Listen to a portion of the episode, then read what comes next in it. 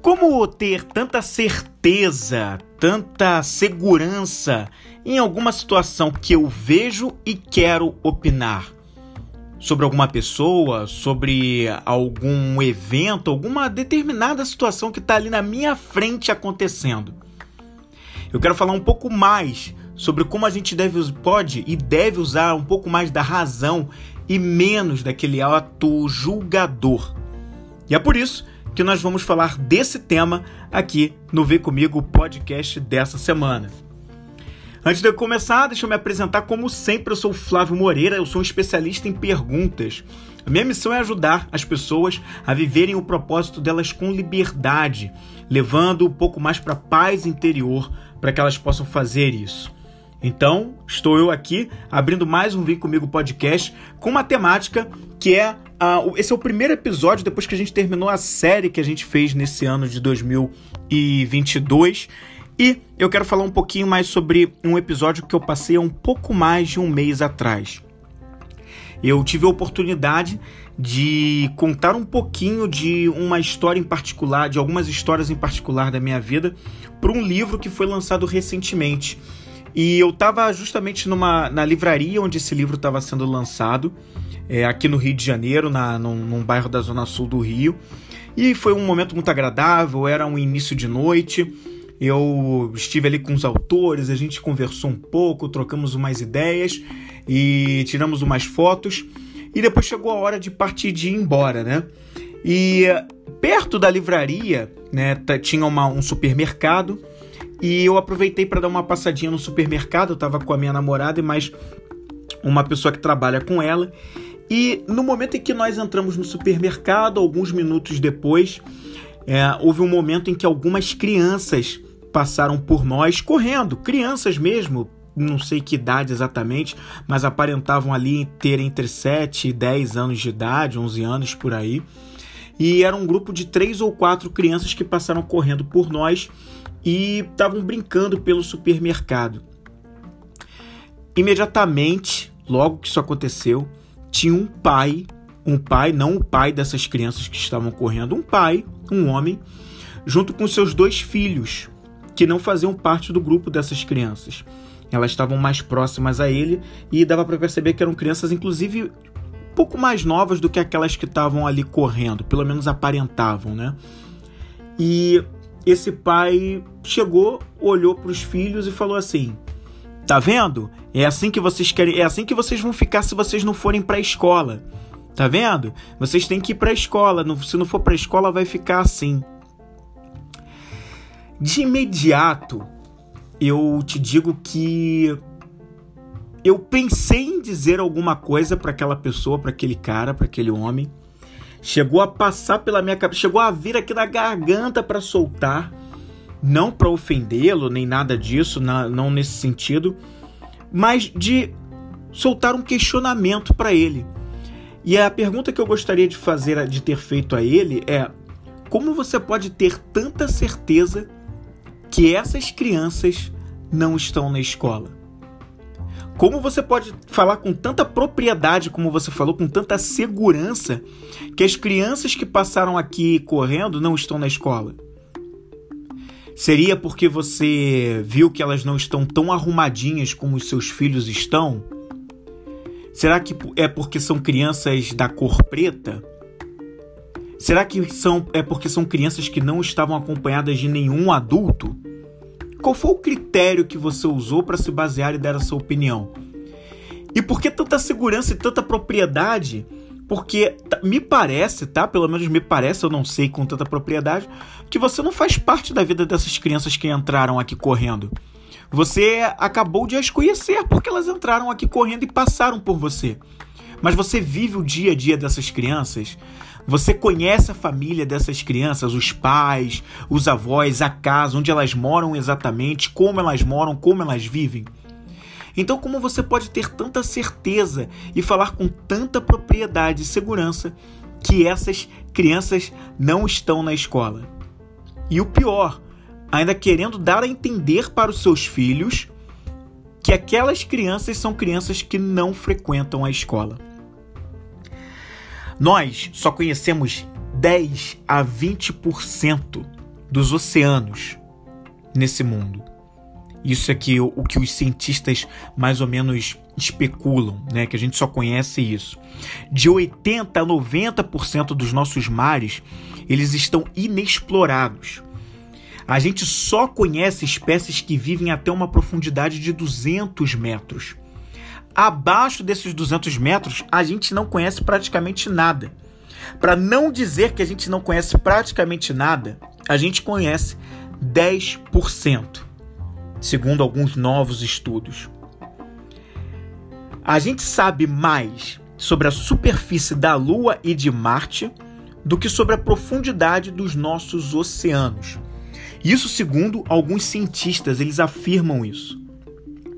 E isso acontece porque a gente não tem tecnologia suficiente nesse momento para explorar mais abaixo desses 200 metros de profundidade. Pelo menos explorar de uma maneira eficiente que nos faça conhecer mais. Enquanto isso, aqui na superfície em que nós estamos, o mesmo acontece nas relações entre nós mesmos. Na imensa maioria das vezes, nós só conhecemos alguns poucos metros de profundidade das pessoas. Aquilo que nós vemos no exterior de cada um. Aparência física, roupas, sapatos que vestem, as expressões faciais que as pessoas apresentam, o jeito de cada um. Isso é o que a gente consegue ver. Mas nós não conhecemos as profundezas daquele outro ser humano com quem a gente está mantendo contato. Pelo menos muitas vezes, né?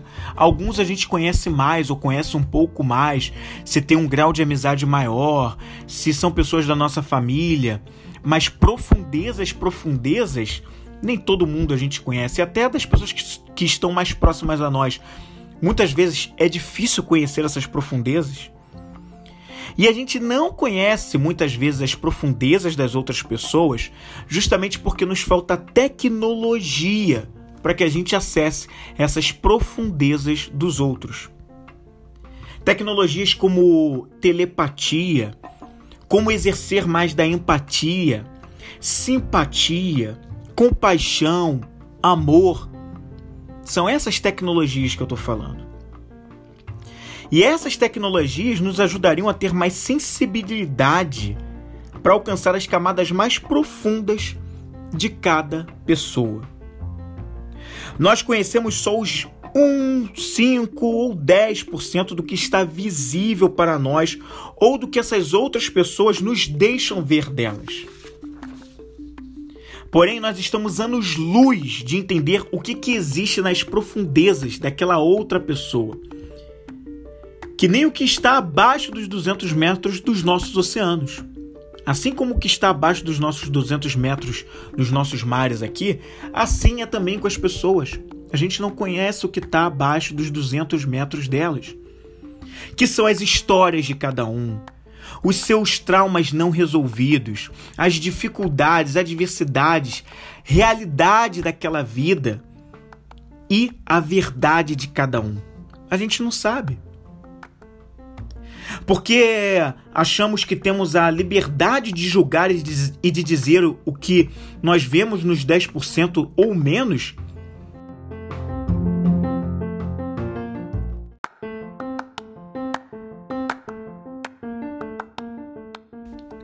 Nós achamos que temos a liberdade de julgar, de dizer que os 10% ou menos do que nós vemos na outra pessoa representa o que ela é ou o que ela vive como fez aquele pai com aquelas crianças que entraram no supermercado e que ele quis usar de exemplo para dizer que são crianças que não vão à escola para os próprios filhos.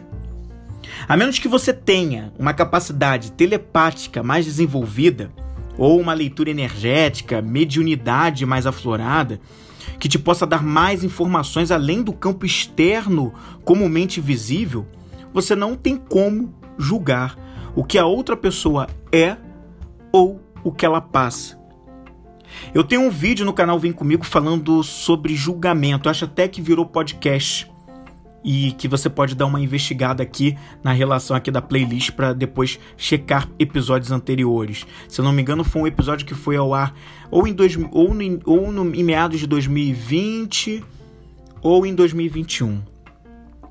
Para acessar as profundezas da vida de outras pessoas, eu preciso de ferramentas, de tecnologia, de tecnologia de ponta que me permita ultrapassar os 200 metros desse oceano.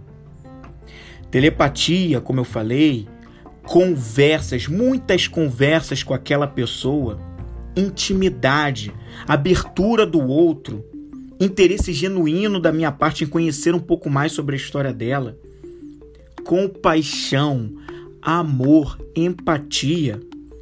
Essas são tecnologias para me ajudar a acessar um pouco mais da profundidade e mesmo assim até talvez um determinado nível não tão profundo, mas quanto mais eu me interesso em fazer isso genuinamente, mais eu alcanço as profundezas daquela pessoa.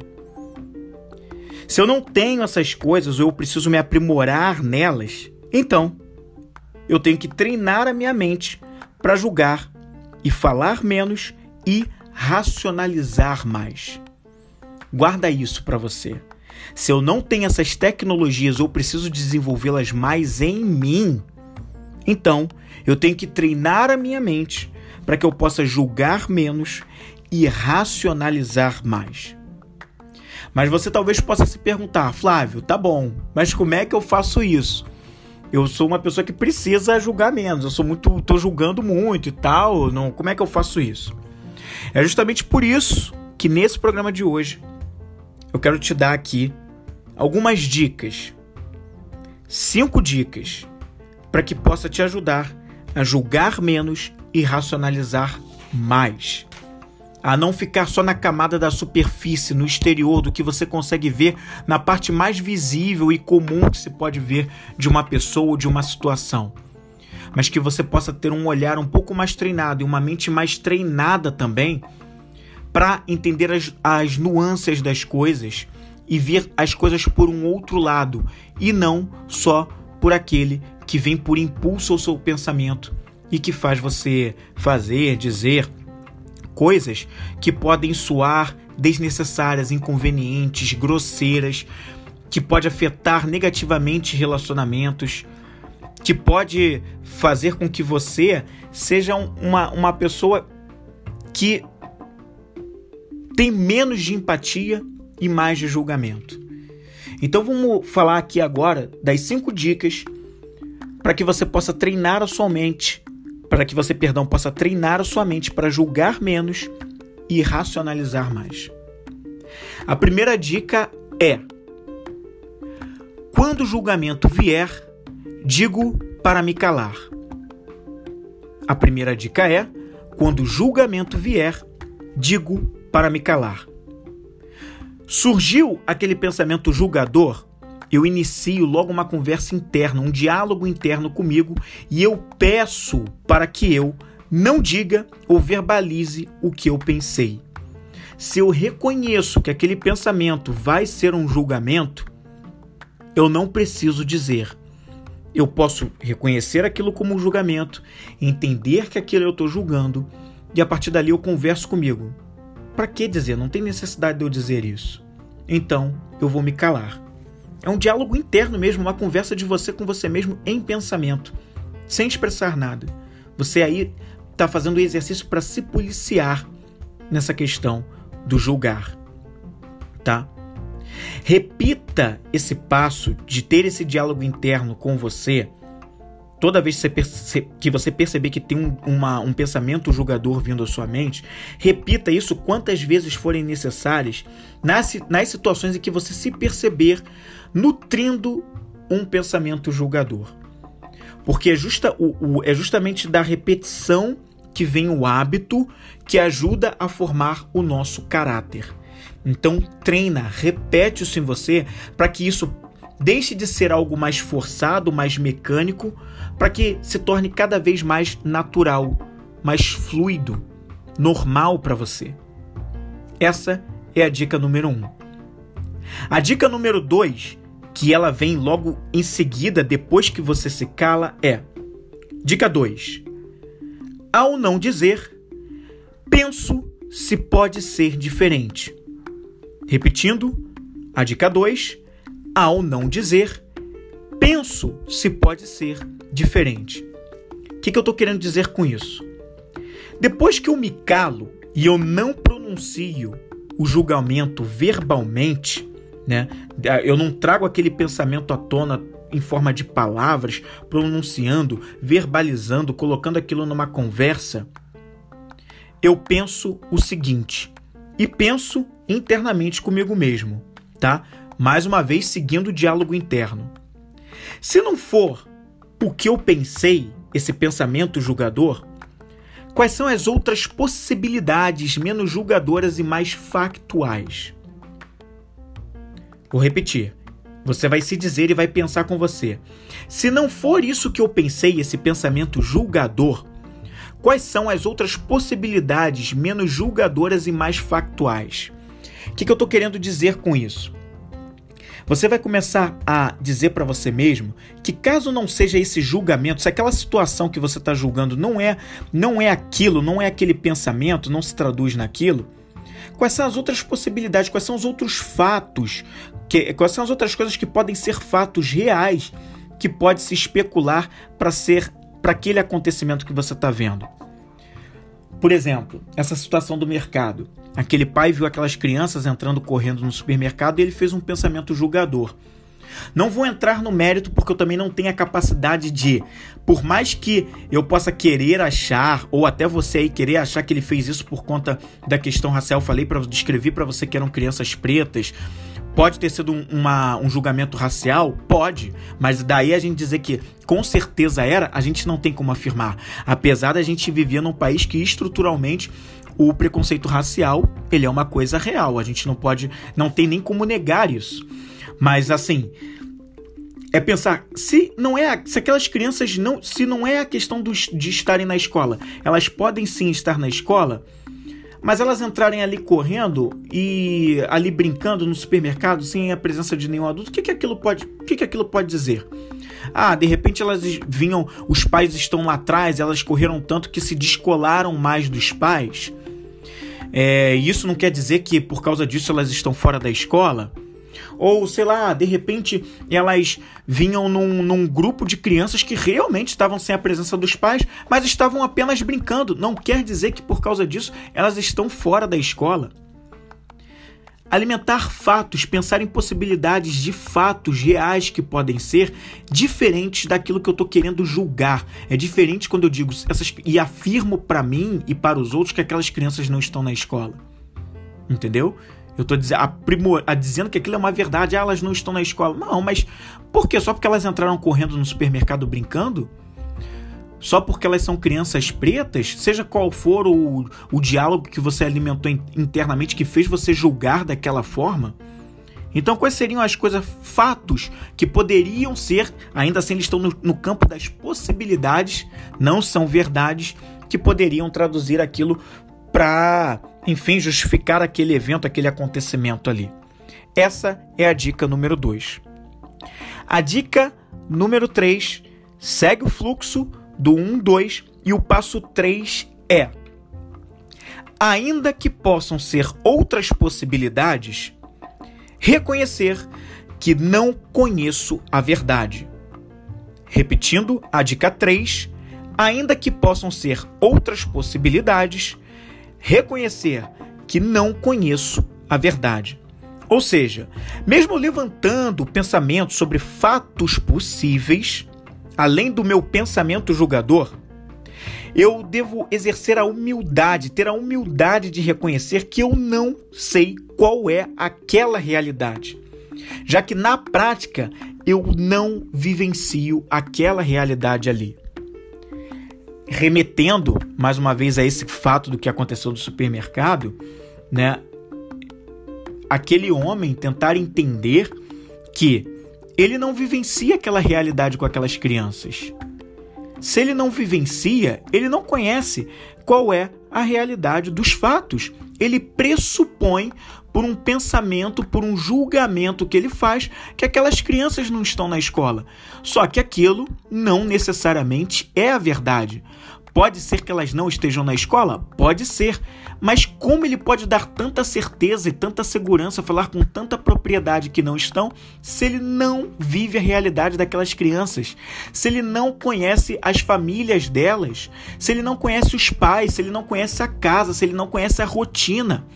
Então, eu pensar do meu pensamento, do meu julgamento a uma realidade, a uma verdade, são coisas completamente distintas inteiramente distintas.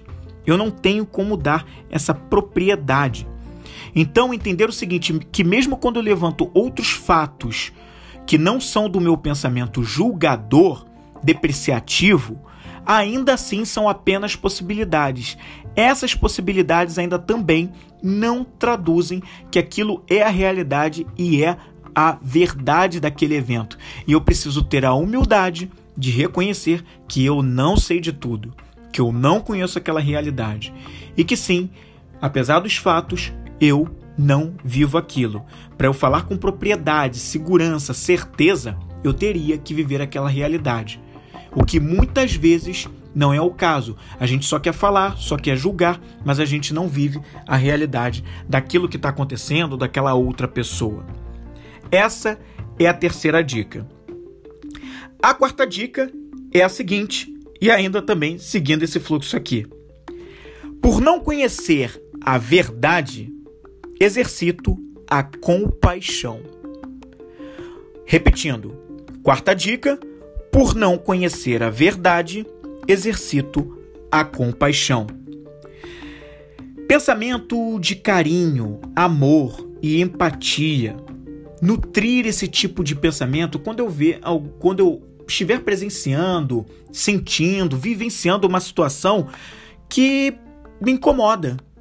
Seja por uma atitude de uma outra pessoa, seja por uma situação que está acontecendo, nutrir mais do amor, da compaixão, do carinho que é justamente quando eu vejo por outro lado da coisa, né? Quando eu crio as outras possibilidades do porquê aquilo está acontecendo, eu olho por um outro prisma e não só por um pensamento único e cabeça fechada de que é aquilo que eu estou pensando. Não, eu abro para outras possibilidades e isso me ajuda a nutrir mais o sentimento de compaixão, compaixão em relação ao outro, às situações, de entender que outras possibilidades, outras questões podem estar ali envolvidas e que por isso eu não devo me estressar ou me incomodar além da conta. Não. Podem ter outras possibilidades. Aí eu nutro mais amor, sou mais carinhoso, tento entender o outro lado, ao invés de só reagir ou pensar e dizer de maneira impulsiva. Não, eu penso que existem outras coisas que podem estar por trás para justificar aquilo que está acontecendo e tá tudo bem. E tá tudo bem. Nem tudo está no meu controle, mas quando eu nutro em mim mesmo a, a, a, compaixão ou qualquer outro sentimento, o nutrir outra emoção e outro sentimento em nós, isso está no nosso controle, no controle de cada um. Então, eu posso, a partir do momento que eu vejo o outro lado das coisas, através do pensamento em outras possibilidades para aquilo que está acontecendo, eu posso nutrir mais essa compaixão, tá? Entender que todos têm os seus problemas, assim como eu mesmo tenho os meus.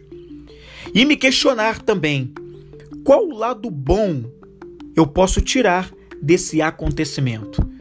Ou seja, uma pergunta que eu faço para mim mesmo: qual o lado bom dessa situação que me incomoda que eu posso tirar?